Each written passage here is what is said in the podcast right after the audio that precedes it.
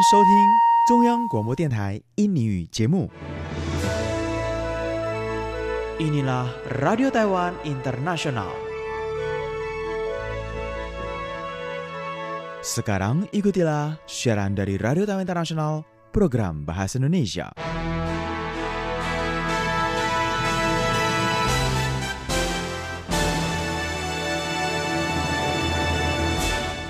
Kabar saudara pendengar sekalian? Selamat bertemu dengan saya Farini Anwar dari RTI Radio Taiwan Internasional yang akan mengawali untuk acara program dalam bahasa Indonesia di hari ini Selasa 14 Juli 2020 dengan Warta Berita. Kemudian akan dilanjutkan dengan acara Belajar Mandarin dan Tai bersama Maria Sukamto. Diikuti dengan acara obrolan bersama RTSI bersama beberapa penyiar dan juga termasuk saya. Dan untuk penutup dalam perjumpaan di hari ini, hadir Ipung Chandra membawakan acara Blitz Musik. Sekarang terlebih dahulu saya mendengar, ikutilah Warta Berita. Pertama-tama akan saya sampaikan pokok-pokok berita. Mova menyampaikan gugusan kepulauan di Laut Selatan adalah milik Republik Tiongkok. Pencalonan Chen Ju memicu kontroversi parpol berkuasa dan oposisi. Rapat peninjauan di boykot. Pelatihan Wan An 43, Presiden Tsai Ing-wen mengingatkan warga Taiwan untuk terus meningkatkan kewaspadaan. Berita selengkapnya. Pemerintah Amerika Serikat secara resmi membantah kebijakan kedaulatan daratan Tiongkok di kawasan Laut Selatan bahkan mengakui keputusan yang diambil oleh Mahkamah Internasional di Belanda tahun 2016. Juru bicara Kementerian Luar Negeri Joen Au pada hari Selasa 14 Juli memberikan tanggapan berkenaan dengan hal ini, yang mana disebutkan jika gugusan pulau di Laut Selatan adalah bagian dari milik Republik Tiongkok, di mana hak penggunaan sumber daya yang ada di kawasan setempat dengan merujuk pada keputusan yang diambil oleh Mahkamah Internasional ataupun yang disesuaikan dengan Undang-Undang Maritim Internasional tentu tidak dapat diganggu gugat. Joen Au mengemukakan, adapun kedaulatan yang dimiliki oleh pemerintah berkenaan dengan kawasan Laut Selatan tidak pernah mengalami perubahan dan tidak pernah akan berubah. Pemerintah bersikeras untuk tetap menggunakan langkah yang damai dalam mengatasi masalah persengketaan yang ada. Pemerintah menolak adanya ancaman yang disuarakan oleh pihak lain atau tindakan-tindakan menakut-nakuti termasuk dengan penggunaan aksi militer dalam menyelesaikan masalah Laut Selatan. Berkenaan dengan negara lain yang hendak mengakui kedaulatan atas kawasan Laut Selatan, maka hendaknya mematuhi peraturan internasional. Dan hal ini tentu meliputi Konvensi Persatuan Bangsa-Bangsa atau PBB tentang hukum laut tahun 1982. Joen Au menegaskan bahwa pemerintah tidak akan mengakui kebijakan apa pun yang bertentangan dengan peraturan yang diberlakukan oleh dunia internasional. Selain itu, pemerintah juga tidak akan menggunakan jalan di luar perdamaian dalam menghadapi permasalahan yang ada pemerintah berharap kepada negara-negara yang terkait dapat mengikutsertakan Taiwan sebagai salah satu bagian keanggotaan di dalam tugas penyelesaian bersengketaan yang ada, bersama-sama melindungi kestabilan dan perdamaian kawasan. Mova kembali menekankan jika pemerintah akan memadukan tata cara mengenyampingkan persengketaan bersama melakukan pembangunan, sebagai salah satu landasan dalam tugas penyelesaian persengketaan di Laut Selatan. Taiwan sendiri bersedia dan memiliki kemampuan dalam menyelesaikan permasalahan yang ada di Laut Selatan. Yuan Legislatif pada hari Selasa 14 Juli mengadakan rapat peninjauan untuk persetujuan nama Cheng Ju diangkat menjadi kandidat untuk ketua Yuan pengawas. Pada pagi hari tadi, Parpol Kuomintang atau KMT yang meminta untuk memboikot pencalonan Chen Ju menyerang gedung Yuan Legislatif. Terbagi atas dua kelompok yang akan menghadang mobil Chen Ju yang diperkirakan melewati jalan Qingdao East Road dan pintu masuk utama. Parpol KMT bermaksud mencegah Chen Ju masuk ke Yuan Legislatif untuk memberikan laporan. Sementara anggota kaukus Parpol DPP telah berhasil memasuki dalam gedung. Sehari sebelumnya telah berjaga-jaga di pintu masuk aula rapat. Pada pukul 7 pagi hari tadi, setelah pintu aula terbuka, para anggota kaukus menyerbu masuk dan mulai merebut mimbar. Akhirnya mimbar utama berhasil diduduki oleh anggota kaukus Parpol KMT. Ketua Koordinator Parpol KMT, Lin Weicho merasa menyesal serta berterima kasih kepada anggota partai yang bersatu untuk menghadang Cheng Cui memasuki gedung UN Legislatif. Pihaknya menyampaikan tekad kuat menentang nama kandidat ini. Ia menekankan akan tinggal di dalam aula UN Legislatif hingga titik penghabisan. Ketua Koordinator Parpol KMT Lin Weicho mengemukakan bersikeras menentang nama calon yang dinilai tidak sesuai dan akan menghadang dengan sekuat tenaga. Sehubungan dengan mimbar ditempati oleh anggota kaukus Parpol KMT, maka rapat peninjauan belum dapat dijalankan. Sekretaris Jenderal Parpol DPP, Chong Chia-ping, mengatakan mimbar ketua, mimbar juru bicara, mimbar interpelasi telah dirusak. Tidak dapat diperbaiki dalam waktu singkat, maka menghimbau agar KMT dapat toleransi membiarkan rapat peninjauan ini berjalan dengan lancar agar memungkinkan peninjauan pencalonan ini dapat berjalan dengan ketat. Rapat sementara UN Legislatif yang tadinya dijadwalkan diadakan pagi hari ini untuk peninjauan calon ketua UN Pengawas Cheng Chu pada tanggal 14 Juli sore hingga 16 Juli akan menggelar rapat peninjauan kandidat ketua UN Pengawas. Pada tanggal 17 Juli akan dilanjutkan dengan pemungutan suara. Namun, berhubung pada hari ini belum dapat menjalankan peninjauan, maka apakah tanggal 17 Juli dapat dilakukan pemungutan suara persetujuan? Hingga saat ini masih terjadi banyak perubahan.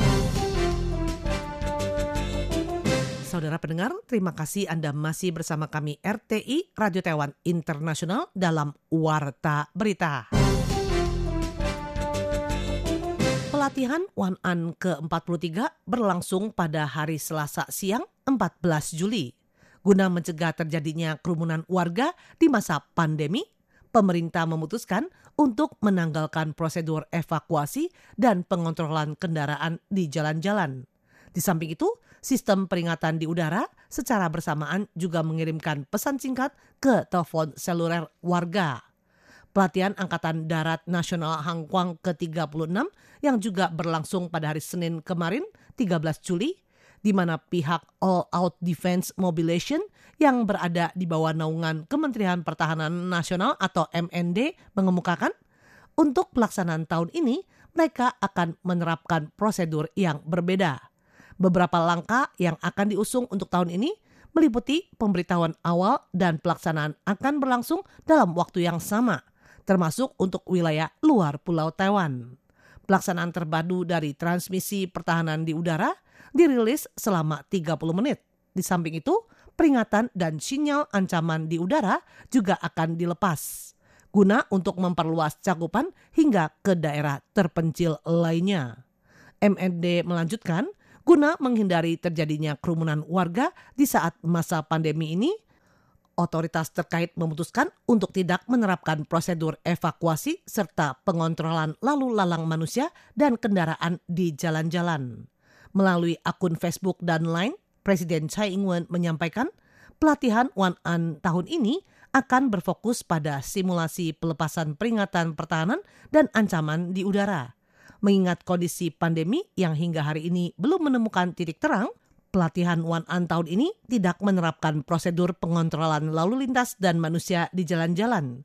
Di samping itu, warga yang berada di dalam ruang juga tidak perlu menjalankan prosedur evakuasi layaknya tahun-tahun sebelumnya. Namun demikian, Kepala Negara menyampaikan pelatihan tahun ini akan merilis sinyal peringatan guna meningkatkan kewaspadaan masyarakat luas. Selain itu, setiap warga juga diminta untuk berpartisipasi dalam setiap bagian dengan demikian, baru dapat mencapai kehidupan pertahanan nasional yang mengedepankan nilai tanggung jawab, keselamatan, dan kesejahteraan. Presiden Chai juga menambahkan, dengan penerapan pelatihan One An dapat meningkatkan kesadaran masyarakat awam terhadap peran militer dan mampu melindungi keamanan nasional. Kepala negara kembali menambahkan, pemerintah akan mengevaluasi hasil pelatihan Angkatan Darat Nasional Hankwang ke-36 yang telah digelar sehari sebelumnya. Dirinya juga meminta kepada seluruh masyarakat untuk bersama-sama memperhatikan hasil tersebut. Guna pencegahan, jangan sampai penyakit kulit kasar sapi atau lumpy skin disease LSD Kinmen menyebar luas ke Pulau Taiwan. Selain melakukan desinfektan, Kepala Dewan Pertanian Chen Jizong pada hari ini 14 Juli menyampaikan jangan sampai penyebaran ke Pulau Taiwan. Nanti tidak ada susu sapi yang dapat diminum. Untuk itu telah membeli 10.000 vaksin dan dalam kurun waktu satu pekan dapat memberikan vaksinasi kepada sapi-sapi yang memerlukannya. Chen Jizong pada pagi hari tadi tanggal 14 Juli ketika menerima wawancara khusus sebuah acara televisi menyampaikan harus memberikan laporan kasus penyakit LSD pada sapi ini pada World Organization for Animal Health atau OIE. Daratan Tiongkok pernah melaporkan munculnya kasus LSD di Xinjiang pada OIE pada tahun lalu. Namun penyebaran kasus ini hingga ke Fujian pada bulan Juni kemarin tidak dilaporkan. Diperkirakan virus ini disebarkan oleh lalat yang menular hingga ke sapi di Kinmen. Chen Xizhong mengemukakan beberapa tahun terakhir ini terlalu banyak wabah penyakit hewan yang disebarkan dari daratan Tiongkok, seperti ASV virus, fall armyworm, tembusu virus infection, iridophid, iridoviridae, flu babi, dan lainnya. Sekarang ada LSD yang telah menyerang 150 ribu ekor sapi. Jangan sampai penyakit ini menyebar ke Pulau Taiwan, terutama ke sapi perah yang akan mempengaruhi jumlah produksi susu sapi dan nantinya tidak ada susu sapi yang dapat diminum masyarakat Taiwan. Chen Qizhong juga menyampaikan karena sulit mencegah lalat beterbangan, untuk itu semua kapal, pesawat, dan semua alat transportasi dari Kinmen ke Pulau Taiwan akan diperketat untuk melakukan desinfektan. Dia akan melakukan inspeksi ke Kinmen besok. Selain itu, Biro Inspeksi dan Karantina Dewan Pertanian atau BAPIK menambahkan penyebaran LSD terutama oleh serangga nyamuk, lalat, dan lainnya. Dengan masa inkubasi 28 hari. Tingkat terkena penyakit 10 hingga 20 persen. Tingkat kematian berkisar 1 hingga 5 persen. Gejala penyakit seperti demam, susu yang dihasilkan sapi yang terkena infeksi juga menurun drastis. Meskipun virus ini bukan virus yang dapat menular pada manusia, tetapi kualitas daging atau susu sapi yang terjangkit akan berkurang sapi yang terserang akan menderita dan tidak ada nilai ekonomisnya. Berikut saudara pendengar akan disampaikan perkiraan cuaca untuk tanggal 15 Juli 2020 berdasarkan perkiraan cuaca dari Biro Klimatologi Sentral Taiwan. Cuaca wilayah utara Taiwan berawan curah hujan 10 hingga 30 persen, suhu 27 hingga 36 derajat Celcius. Cuaca wilayah tengah Taiwan hujan dengan curah hujan 30 hingga 60 persen, suhu 27 hingga 35 derajat Celcius. Cuaca wilayah selatan Taiwan, hujan dengan curah hujan 40 hingga 60 persen, suhu berkisar 27 hingga 34 derajat Celcius. Cuaca wilayah timur Taiwan, hujan dengan curah hujan 20 hingga 70 persen, suhu 26 hingga 35 derajat Celcius. Dan untuk cuaca di wilayah luar pulau Taiwan, berawan dengan curah hujan 10 hingga 20 persen, suhu berkisar 27 hingga 33 derajat Celcius. Selanjutnya akan disampaikan bursa saham dan kurs Taiwan. Indeks bursa saham Taiwan untuk hari ini, Selasa 14 Juli 2020, berada di posisi 12.209,01 poin, melemah 2,55 poin dengan nilai transaksi berkisar 203,535 miliar dolar Taiwan. Sementara untuk nilai tukar 1 dolar Amerika Serikat terhadap rupiah sebesar 14.494 rupiah. Nilai tukar 1 dolar Amerika Serikat terhadap dolar Taiwan sebesar 29,49 dolar Taiwan. Dan nilai tukar 1 dolar Taiwan terhadap rupiah sebesar 491,28 rupiah. Saudara sekalian, sekian warta berita dari RTI Radio Taiwan Internasional Program dalam Bahasa Indonesia dibacakan saya Farini Anwar.